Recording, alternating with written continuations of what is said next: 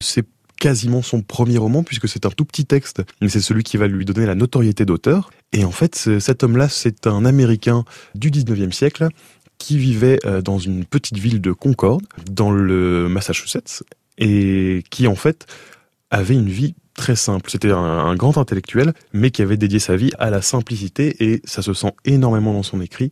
Le but ici, c'est de découvrir les choses simples, de les décrire et de savoir encore s'en émerveiller. Et là, je vous emmène pour un voyage pendant ces grandes vacances. On sait que tout le monde n'a pas la chance de partir. Et eh ben, Taureau nous donne une petite leçon puisque là, il part en randonnée quatre jours avec un de ses élèves et il part en randonnée sur la montagne qu'il voit depuis son jardin. Voilà, point d'exotisme ici, hein, on n'en est pas là du tout, mais euh, là le but ça va vraiment être de marcher, de reconnaître les choses et de pouvoir essayer de se dépayser sur, on va dire, une vingtaine, une trentaine de kilomètres à tout casser, euh, gravir un petit mont qui n'a pas un dénivelé voilà très impressionnant, hein. il va il monter de 600 mètres en, en termes d'altitude, rien de fou, rien de dingue, juste une écriture très très belle, très poétique, une lecture encore très apaisante, quelqu'un qui va euh, réfléchir, on voit à quel point euh, les pieds et le cerveau sont quelque part reliés, hein. il ne doit pas y avoir de nerfs vraiment, mais au niveau spirituel ça marche, hein.